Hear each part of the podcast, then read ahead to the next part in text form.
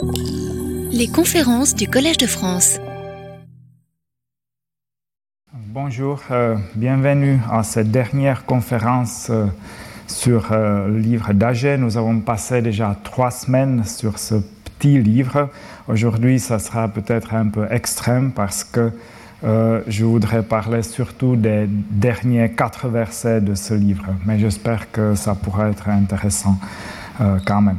Euh, donc nous avons vu à plusieurs reprises que le livre d'Agé, ou au moins sa première version, remontait à l'époque du règne du roi perse Darius Ier, qui régnait entre 522 et 486 avant notre ère. Nous avons aussi vu qu'au début de son règne, Darius devait étouffer une vague de révoltes qui ont éclaté dans les différentes parties de l'Empire et ont parfois été menées par les figures qui se présentaient comme successeurs des dynasties locales. Nous avons par exemple vu euh, euh, euh, cette inscription identifiant euh, Nidin Tubel, c'est-à-dire euh, quelqu'un qui s'est mis euh, qui s'est mis en tête de la révolte à Babylone et qui s'est présenté comme le fils du dernier roi babylonien euh, Nabonide. Et je, euh, je disais justement que nous sommes informés de ces événements, surtout grâce à l'inscription que Darius a fait tailler euh, dans un rocher sur le versant de la montagne de Bissotum, où, euh, où, entre autres, il, il identifiait euh, les chefs de ces révoltes locales. Donc aujourd'hui, je voudrais regarder en détail le dernier oracle euh, dans le livre d'Agé, qui probablement lui aussi exprime des espoirs de la destruction de l'Empire perse et de la restauration de la dynastie davidique en Judée. Je vais peut-être au début lire cet oracle. Par là, Zorobabel, le gouverneur de Juda, et dit Je vais ébranler le ciel et la terre, je vais renverser le trône des royaumes et exterminer la force des royaumes des nations. Je vais renverser le char et ses conducteurs, les chevaux et leurs cavaliers tomberont chacun par l'épée de son frère. En ce jour-là, oracle de Yahvé des armées, je te prendrai Zorobabel, fils de Chaltiel, mon serviteur, oracle de Yahvé. Je t'établirai comme un sceau, car c'est toi que j'ai élu, oracle de Yahvé des armées.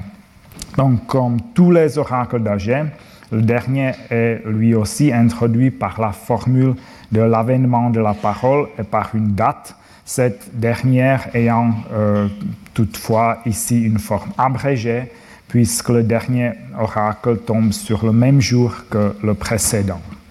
L'oracle lui-même se compose de deux éléments. Euh, les versets 21b jusqu'à 22 euh, décrivent euh, l'effondrement de l'ordre géopolitique mondial actuel et le verset 23 annonce l'élévation ultérieure de Zorobabel.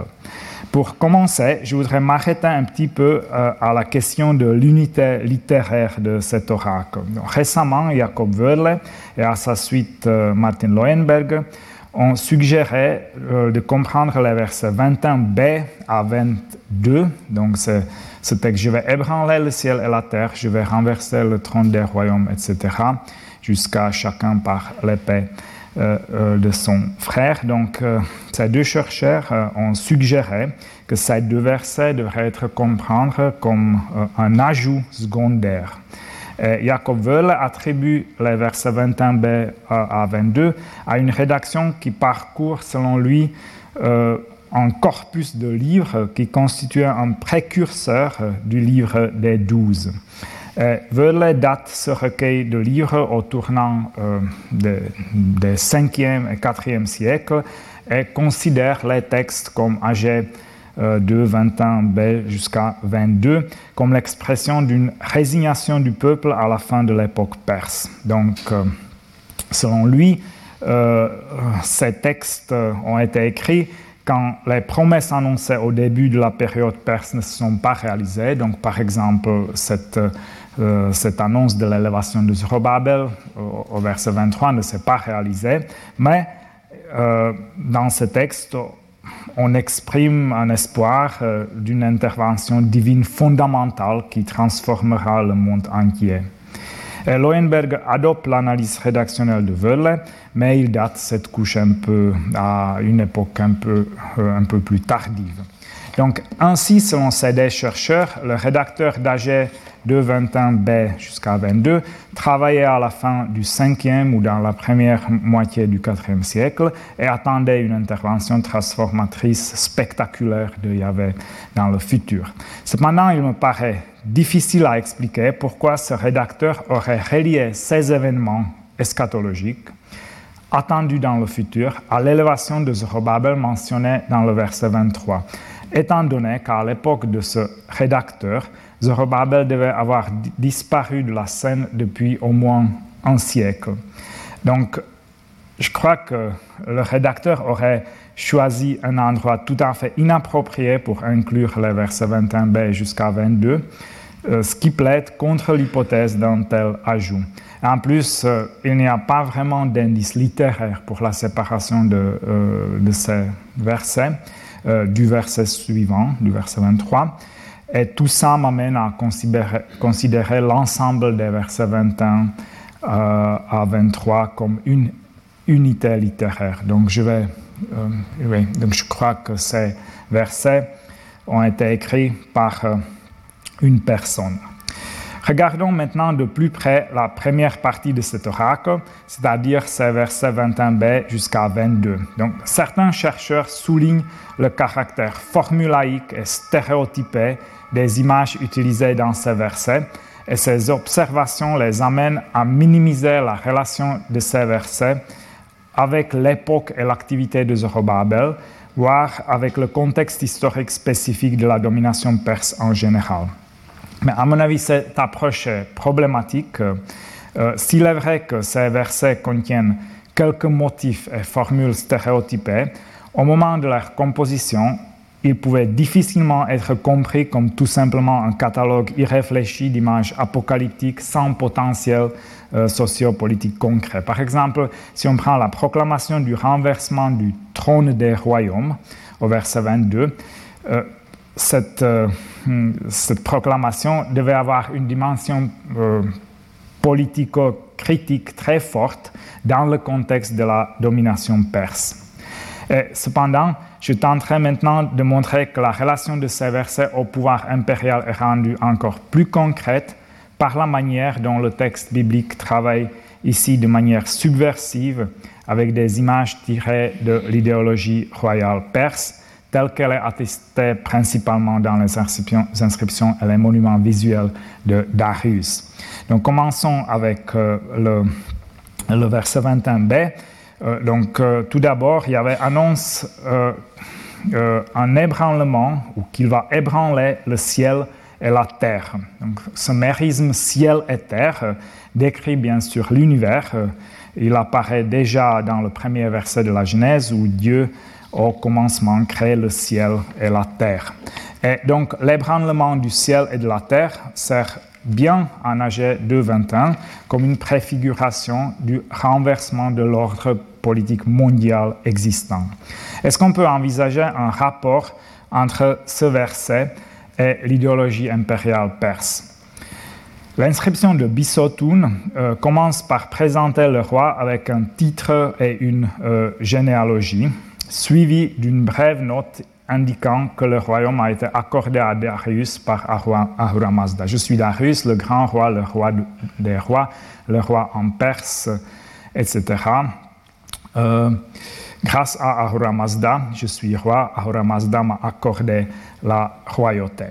Mais dans les inscriptions ultérieures de Darius, euh, cependant, on trouve avant la présentation du roi un hymne de louange à Ahura Mazda qui crée la terre, euh, les cieux, l'homme et la bénédiction et fait de Darius un roi. Par exemple, ici, dans l'inscription de Darius de Rostam, Ahura Mazda est le grand Dieu qui a créé cette terre ici, qui a créé le ciel là-bas, qui a créé l'homme, qui a créé le bonheur pour l'homme, qui a fait Darius roi unique roi de nombreux, unique souverain de nombreux. Je suis Darius, le grand roi, le roi des rois, le roi des peuples, etc.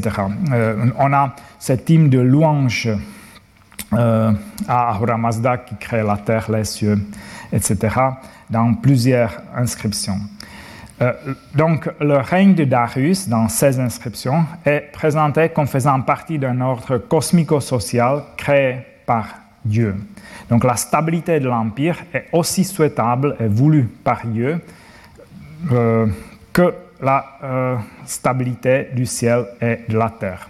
Donc, en plus, dans deux des inscriptions de Darius, commençant avec cet éloge d'Ahura Mazda en tant que créateur de la terre et du ciel, les événements du début du règne du roi sont décrits par la métaphore de l'ébullition de la terre. Donc, si nous continuons dans cette inscription de Naksharostam, le roi Darius déclare Ahura Mazda, lorsqu'il vit cette terre en ébullition, alors il me l'accorda, il me fit roi, je suis roi grâce à Ahura Mazda, je l'ai remis en place, ce que je leur disais, il le faisait comme c'était mon plaisir, etc.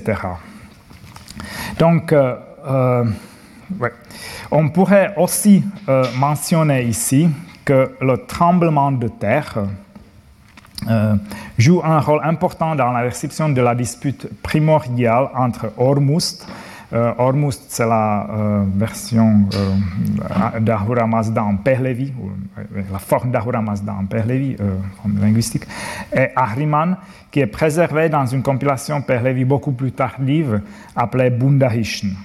La dernière rédaction de ce Bundahishn date peut-être du 9e siècle de notre ère, donc c'est vraiment un texte beaucoup plus tardif.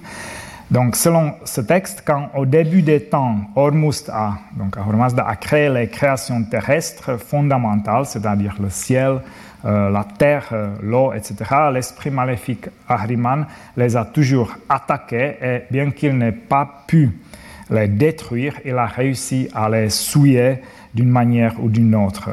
Ainsi, par exemple, l'attaque d'Ahriman contre la terre a provoqué un tremblement de terre et la formation de montagnes.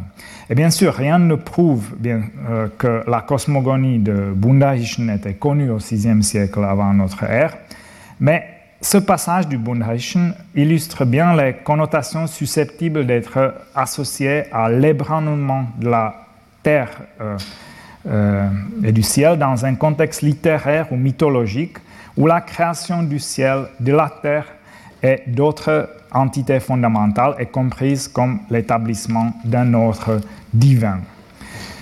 Donc, l'ébranlement des cieux et de la terre par Yahvé, oui, euh, ici, pardon, encore, je, ici dans, autre, dans, une autre inscription, euh, on mentionne encore une fois cette, cette ébullition euh, ici des, des peuples ou des pays. Euh, on avait fait beaucoup de mal, j'ai fait le bien, les peuples étaient en ébullition. Donc, euh, euh, l'ébranlement des cieux et de la terre par Yahvé dans AG 2, 21 peut être considéré dans ce contexte de propagande politico-religieuse impériale perse. Si la création des cieux et de la terre est l'œuvre d'Ahura Mazda, autant que le don du royaume à Darius, la rébellion contre le roi peut être décrite dans un langage mythifié comme une ébullition, comme nous l'avons vu, une ébullition de la terre, soulignant ainsi que la rébellion est un acte contre la volonté divine et il faut la réprimer. L'auteur d'AG 221 accepte dans une certaine mesure le lien entre l'ordre de la création et l'ordre politique dans la propagande impériale perse, mais comme il proclame l'effondrement de l'ordre géopolitique, il prédit l'ébranlement euh, du ciel et de la terre. Il est vrai que euh, le tremblement euh, de la terre, des montagnes ou même des cieux apparaît plusieurs fois dans la Bible hébraïque dans des descriptions des théophanies. Par exemple, ici en Juge 5.4, il y avait quand tu sortis du Seir, quand tu partis de la steppe des dômes, la terre trembla, les cieux ont déversé, euh, les nuées ont déversé de l'eau, les montagnes s'affaisèrent devant Yahvé, etc. Ou encore en 2 Samuel 22, 8, euh, un passage parallèle au psaume 18, euh, il, les fondations des cieux frémirent et furent troublées. Quand il se mit en colère, il déplia les cieux et descendit un, épais nuage sous les pieds, etc. Euh, Oui. ouais. Donc, oui, alors la terre se trouble et tremble. Pardon, je n'ai pas lu le début du verset 8 qui est le plus important pour nous. Donc, il est vrai que le tremblement de la terre, des montagnes ou même des cieux apparaît plusieurs fois dans la Bible hébraïque dans ces descriptions de théophanie. Mais euh, Yahvé était probablement à l'origine un dieu de l'orage. Et dans ce contexte, bien sûr, l'ébranlement de la terre à sa venue est un motif euh, très ancien qui apparaît à plusieurs reprises aussi dans la description des théophanies du dieu mésopotamien Adat. Euh, de 20 ans peut renouer avec ce motif traditionnel, mais en même temps, je crois que le contexte de cet oracle est la propagande impériale perse selon laquelle le royaume de Darius fait partie de l'ordre établi déjà lors de la création du ciel et de la terre. Et dans ce contexte, il faut également peut-être tenir compte du fait que dans ces récits théophaniques, l'ébranlement de la terre et du ciel est un effet secondaire de la venue de Yahvé, et en tant que tel, il est toujours exprimé par des formes verbales intransitives, c'est-à-dire la terre tremble, tandis que dans les passages eschatologiques, donc surtout AG 2, 22, mais aussi Ésaïe 13, 13, euh, on utilise le hifil, euh, donc qui a le sens transitif, c'est-à-dire Yahvé fait tremblait, il y avait tremble, euh, il y avait tremble, de sorte que donc l'ébranlement des entités en question, euh, symbolisant l'ordre existant, peut être compris comme le but premier de l'action de Yahvé décrite par les formes verbales en question. Passons maintenant au verset 22. Euh, la première moitié du verset 22 est constituée d'un parallélisme en deux parties. Le renversement de la structure du pouvoir mondial qui a été décrit euh, dans le verset précédent par la métaphore de l'ébranlement du ciel et de la terre est maintenant exprimé par des images travaillant avec les réalités et le symbolisme du pouvoir politique et militaire lui-même. Donc je vais renverser le trône des royaumes et exterminer la force des royaumes des nations. Donc selon le premier membre de ce parallélisme, Yahvé renversera le trône des royaumes. Le mot mamlacha, donc euh, le royaume ou la, royauté, désigne justement à la fois le royaume en tant que système d'État ou entité territoriale et la royauté en tant qu'exercice du gouvernement par un individu ou une euh, série euh, du roi. le trône de royaume ou de royauté est alors euh, une expression symbolique du centre du pouvoir euh, monarchique. Une expression similaire à celle d'AG 222, c'est-à-dire euh, ce renversement du trône du royaume, se trouve déjà dans une inscription phénicienne sur le sarcophage d'Achiram, où l'éventuel profanateur royal de la tombe est maudit pour que le trône de son règne se renverse. Et différentes variantes de, euh, euh, de l'expression trône du royaume apparaissent également ailleurs dans la Bible hébraïque, mais le mot royaume ou royauté est toujours au singulier dans, dans ce passage. Euh, et la combinaison du singulier trône avec le pluriel euh, royaume peut donc être une innovation de notre texte, probablement pour désigner l'Empire perse composé de diverses formations politiques, euh, dont certaines sont des royaumes vassaux.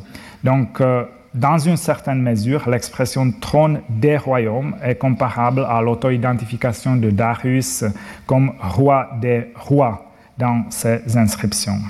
De plus, le trône impérial joue un rôle important dans la propagande perse. Par exemple, dans euh, l'une des inscriptions sur la tombe de Darius en Akshe Rostam, de nouveau, le roi invite le qui voudrait savoir combien euh, de pays Darius a gouverné à regarder les statuts de ceux qui portent le trône. Euh, ça, nous avons déjà. Non, non.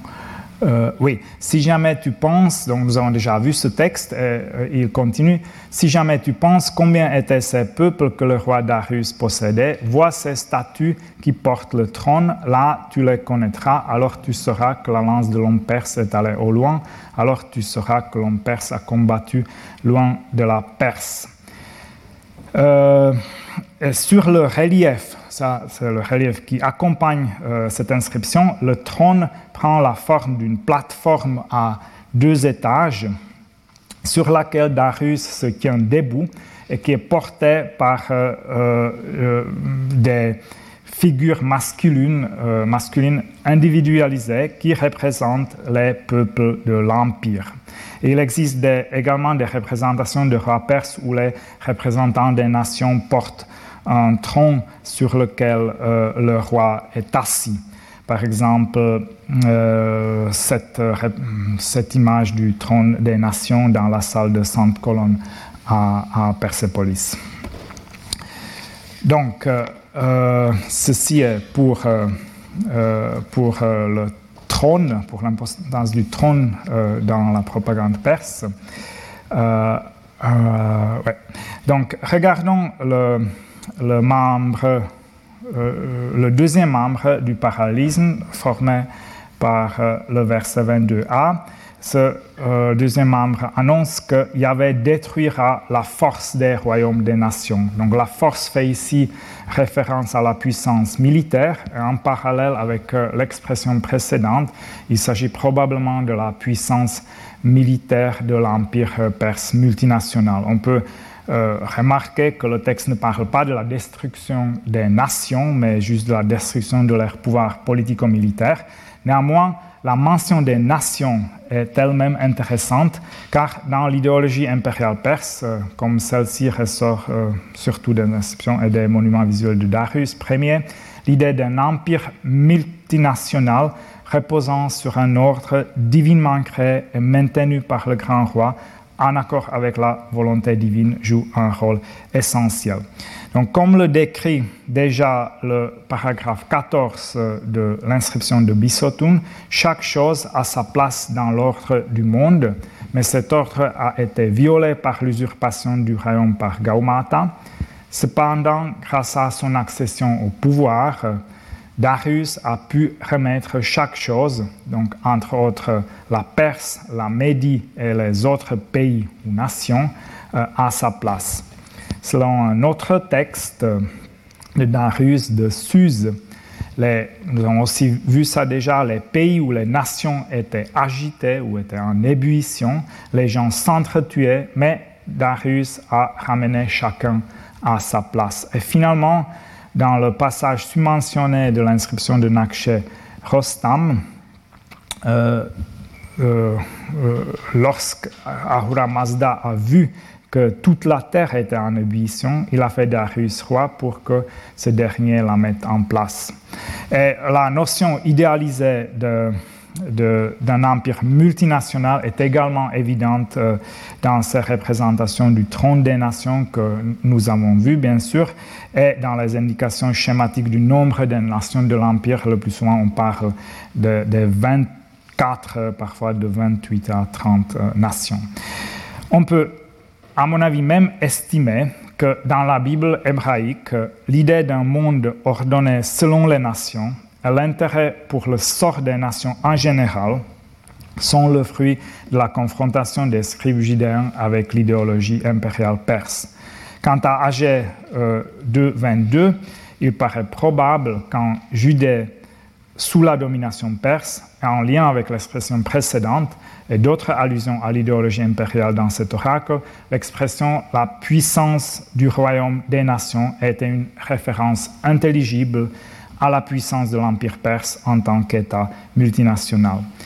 Il s'agit bien sûr d'une référence quelque peu obscure, mais un tel flou et une certaine obscurité sont caractéristiques pour euh, l'entièreté euh, de ce dernier oracle du livre. Et comme nous le verrons plus tard, l'élévation de Zorobabel annoncée au verset 24, 23 peut difficilement être compris autrement comme une restauration de la monarchie, même si les mots roi ou royaume n'apparaissent pas ici, tout comme il n'y a pas de mention directe de l'Empire perse au verset 21,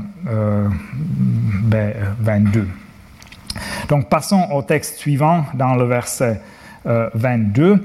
De même que la destruction du pouvoir politique est exprimée au verset 22 par la 22a euh, alpha au début du verset par la synecdoque du renversement du trône, la destruction du pouvoir militaire est décrite maintenant comme le renversement du char de guerre avec euh, son équipage. Je vais renverser le char et ses conducteurs.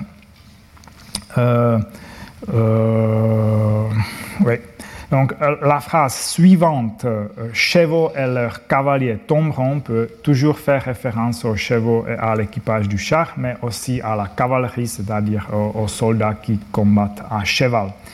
Le rôle important de la cavalerie et des chars dans l'armée perse est thématisé, euh, entre autres, dans la littérature grecque. Xénophon, dans sa Syropédie, mentionne l'importance de la cavalerie et des chars de guerre, de guerre dans l'armée perse après qu'il ait raconté la victoire de Cyrus sur Crésus à la bataille de Tembré. Du côté de Cyrus, c'est à la cavalerie perse qu'on attribue à la palme. Aussi a-t-on gardé jusqu'à présent l'armement dont Cyrus l'avait doté. Les chars à faux aussi se firent une belle renommée. C'est pourquoi cet engin de guerre est demeuré en usage chez les rois qui se sont succédés jusqu'ici euh, sur le trône de Perse. Donc je mentionne ce texte parce qu'il illustre bien que que l'importance de, euh, de, la cavalerie et des chars était notée, dans l'armée perse était notée même par les auteurs perses. Mais il faut dire ici que, que la mention euh, des chars afro est probablement anachronique ici parce que euh, euh Xénophon l'attribue à Cyrus, mais probablement cet armement n'a pas été introduit dans l'armée perse avant, euh, avant la moitié du, euh, du 5e euh, siècle. Néanmoins, ce qui est, ce qui est en tout cas, disons, AG 22 ne fait probablement pas référence à ce, type de char, puisqu'il mentionne le char et ses cavaliers au, au pluriel. Et l'équipage du char à fond ne comprenait que le conducteur du char. Ce qui est en tout cas plus important, c'est que les motifs des chevaux, euh, de la cavalerie et des chars comme symbole de la puissance perse apparaissent également dans la propagande impériale de Darius.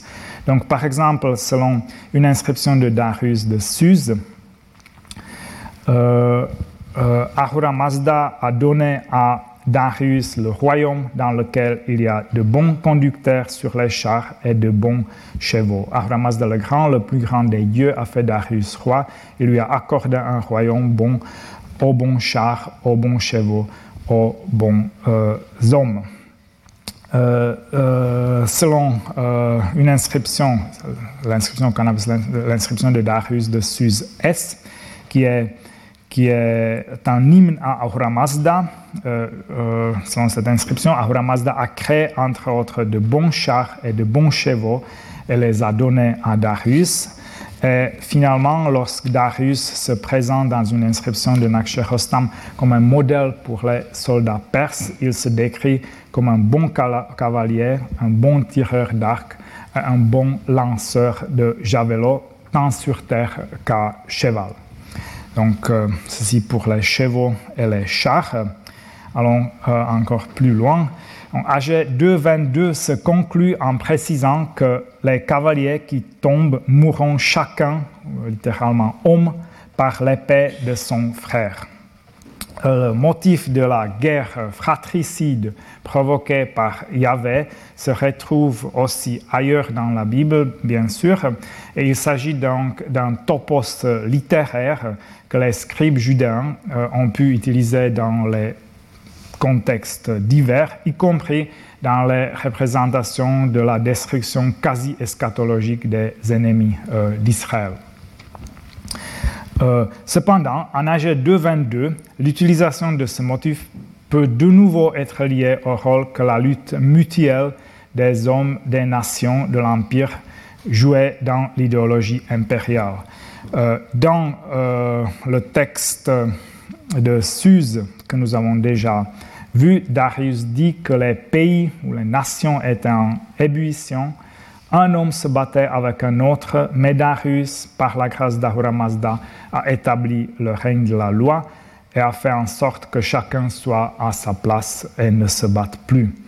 Donc, de nouveau, AG 2.22 décrit l'effondrement de l'ordre géopolitique par un concept qui, dans l'idéologie impériale, servait à légitimer l'Empire comme garant de l'ordre. Donc, euh, en général, nous pouvons conclure que les versets 21b jusqu'à 22 se distinguent par une concentration remarquable de motifs, pardon, de motifs qui jouent un rôle dans l'idéologie impériale perse. À première vue, certains de ces motifs ont une fonction essentiellement référentielle, euh, c'est-à-dire ils servent à identifier d'une manière quelque peu voilée mais compréhensible les phénomènes évoqués. Ainsi, par exemple, les expressions le trône des royaumes et la puissance des royaumes des nations désignent le pouvoir politique et militaire de l'Empire perse en tant qu'État multinational. Cependant, même l'utilisation de ces motifs est antithétique à leur fonction originale dans l'idéologie perse en ce sens euh, alors que dans le discours perse, l'État multinational et la stabilité du trône soutenue euh, par les nations sont tous des souhaitables, et ces deux concepts qui sont perçus positivement euh, servent à légitimer le pouvoir impérial, AG2 annonce leur destruction. Euh, l'utilisation contre-idéologique des thèmes de l'idéologie perse est encore plus frappante dans le cas des motifs qui ont une structure narrative et fonctionnent dans le discours perse comme des micro-mythes légitimant le statut quo. Avec ces motifs, l'auteur biblique va en quelque sorte à contre-courant de leur potentiel naturel. Donc, par exemple, de quoi je parle? Le lien entre l'ordre cosmique créé un ordre politique particulier dans les inscriptions de Darius est en soi très chargé idéologiquement, mais l'auteur d'AG 2, 21 à 22, plutôt que de nier ce lien entre euh, l'ordre cosmique et un ordre politique particulier, il annonce un ébranlement de l'ordre cosmique lui-même. Et de même, il est tout à fait dans la tradition des idéologies royales du Proche-Orient ancien de légitimer le pouvoir royal en tant que protection du faible contre le fort. Et Darius mentionne, en plus de cette fonction de son règne, qu'il a en général mis fin à la lutte des uns contre les autres. Et là encore, ag 2, plutôt que de remettre en cause cette influence salutaire de l'Empire, il transpose ce motif de la lutte fratricide dans le domaine de la puissance militaire de l'Empire et la considère, cette lutte fratricide, comme souhaitable. je crois qu'il est difficile d'imaginer que dans le contexte de la Judée de l'époque perse, les images de la destruction de l'ordre politique et du pouvoir militaire ne soient pas comprises principalement en relation avec la superpuissance sous laquelle se trouvait l'auteur et les premiers destinataires du texte, d'autant plus que le texte reprend des motifs utilisés dans le discours impérial lui-même. Donc en fait, nous avons vu pratiquement chaque expression, chaque mot de, ces versets euh, trouve des parallèles assez frappants dans ces quelques textes euh, qui, euh, à partir desquels nous, dans lesquels nous pouvons observer l'idéologie impériale perse. Euh, une note encore, cette utilisation contre-discursive des motifs de l'idéologie perse en AG2 peut être considérée, je dirais, comme délibérée dans le sens où l'auteur a choisi les moyens qui convenaient au message qu'il voulait transmettre sans qu'il soit nécessaire de postuler que cet auteur était conscient des mécanismes discursifs qu'il utilisait ou du caractère spécifique des concepts utilisés. Donc la seule condition préalable à la rédaction de notre texte et la réception de ces motifs et leur compréhensibilité pour les destinataires euh, du texte. Et dans cette perspective, il semble quelque peu discutable si l'on peut s'attendre à une utilisation discursive, donc secondaire, euh, des motifs de l'idéologie impériale que l'on trouve dans les diverses inscriptions de Darius dès la deuxième année du règne de Darius, où le cadre narratif situe euh, ce dernier oracle ainsi que tous les oracles d'Agé. Donc ceci est par exemple une des raisons cette réception massive des, des, motifs euh, de l'idéologie perse que nous trouvons dans, dans les inscriptions de Darius de, toutes les, de tout son règne. Donc je crois que cette réception massive est un peu problématique à imaginer déjà dans la deuxième année euh, de, de, son règne en Judée. Donc passons maintenant à la, deuxième partie de cet oracle. En AG 2, 23, le dernier oracle du livre culmine avec l'annonce de l'élévation de Zorobabel. L'importance de cette proclamation ressort clairement déjà de l'accumulation de la formule de l'oracle de Yahvé, la parole de Yahvé qui apparaît trois fois dans ce verset et comprend huit de ces vingt mots.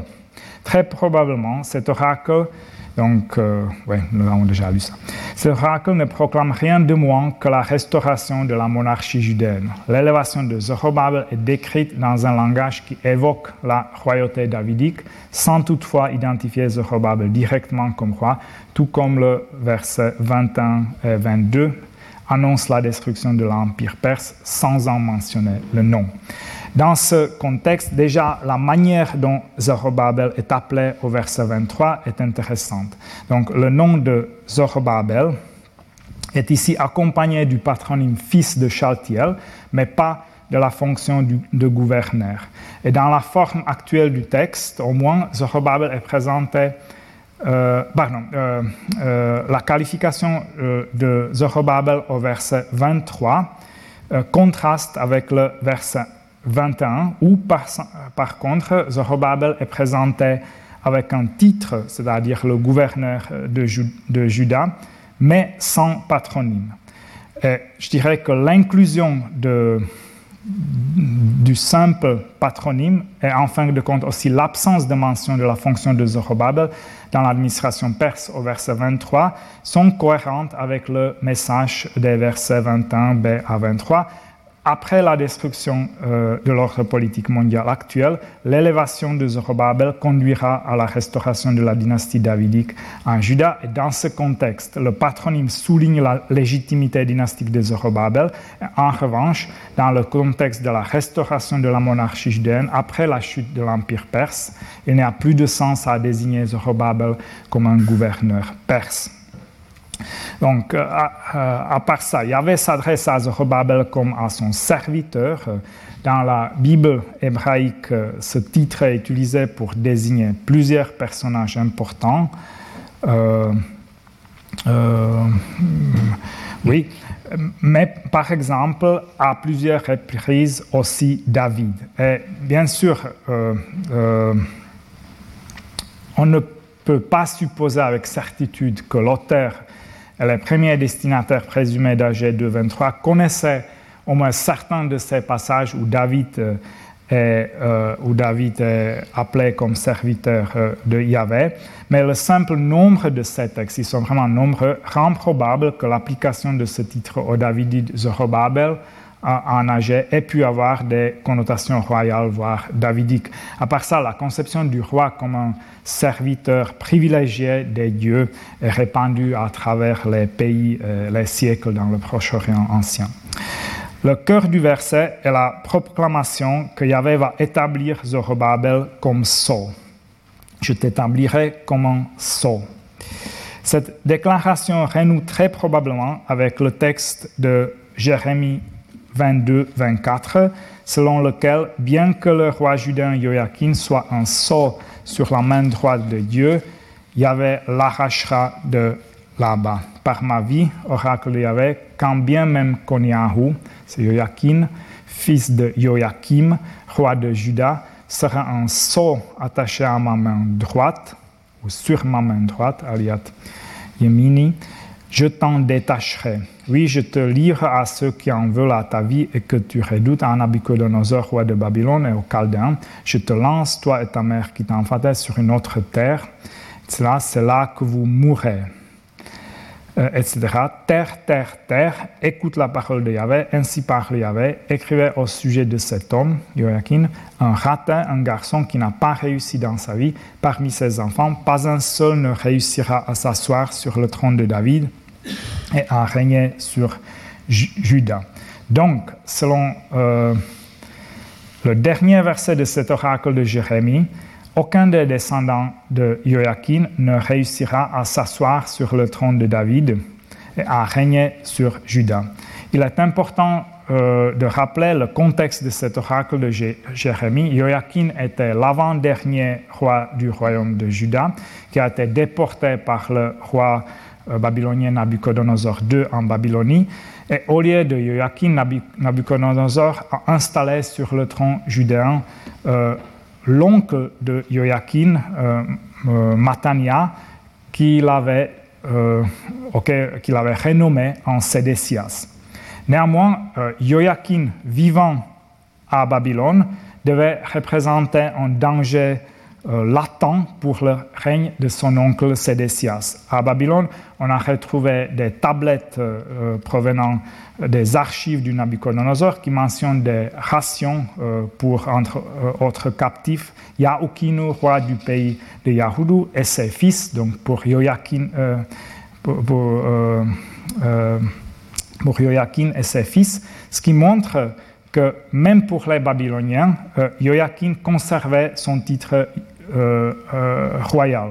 on peut spéculer que les Babyloniens laissaient ouverte la possibilité de réinstaller Joachim ou l'un de ses fils sur le trône judain. Et c'est en tout cas un espoir que, que quelqu'un avait en Judée probablement, euh, en, Jérémie 28, 1 à 4, euh, euh, un prophète appelé Hanania a prophétisé au cours de la quatrième année du règne de Sédécias que Joachim reviendrait dans un délai de deux ans de Babylone.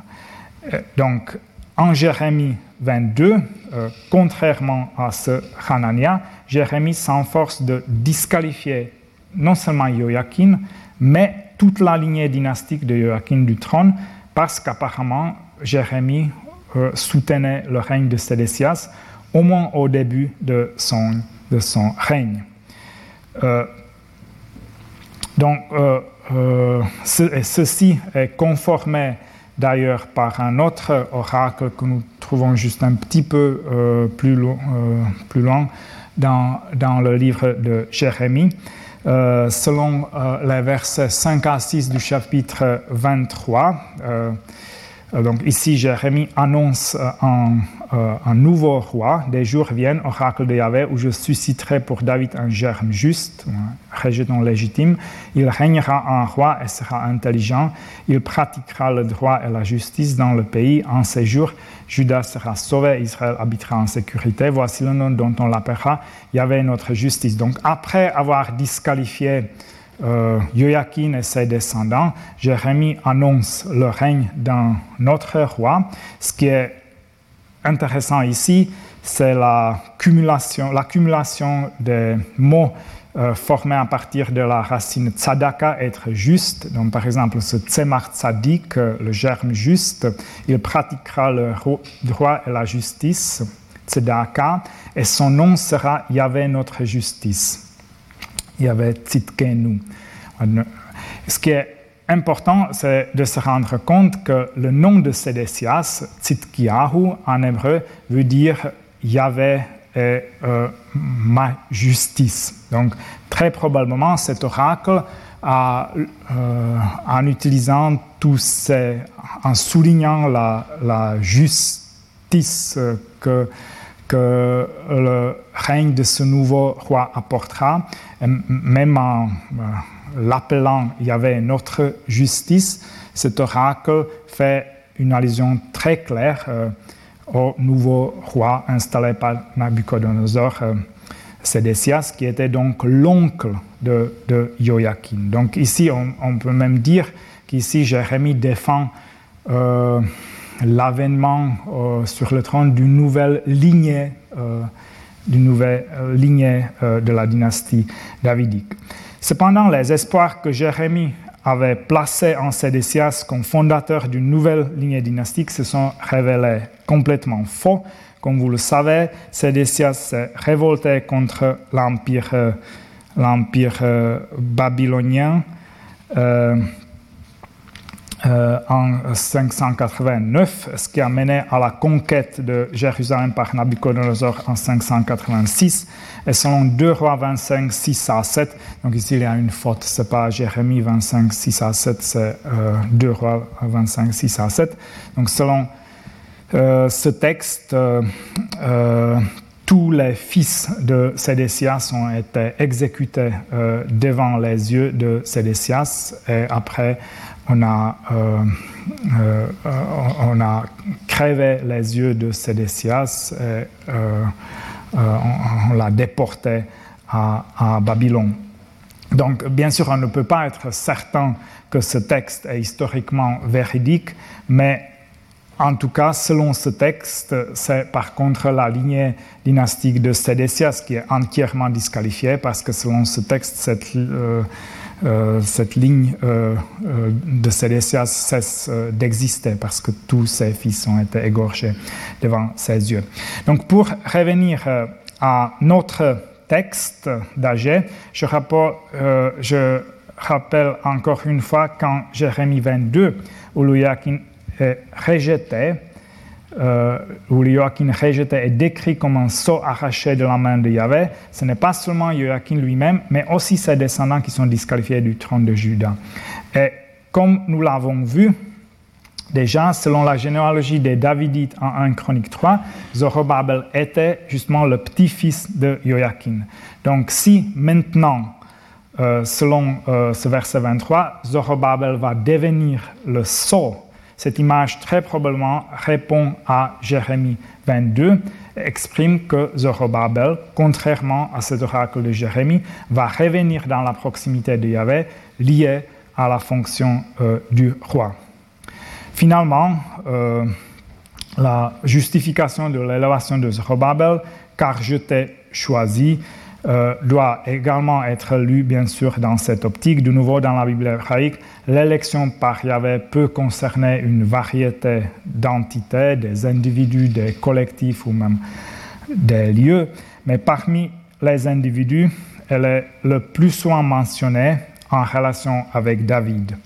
Donc il est de nouveau assez probable que dans le contexte donné, l'élection de Zorobabel a des connotations royales et davidiques de plus, de nouveau, l'élection d'un roi par un dieu est attribuée à de nombreux rois du Proche-Orient ancien.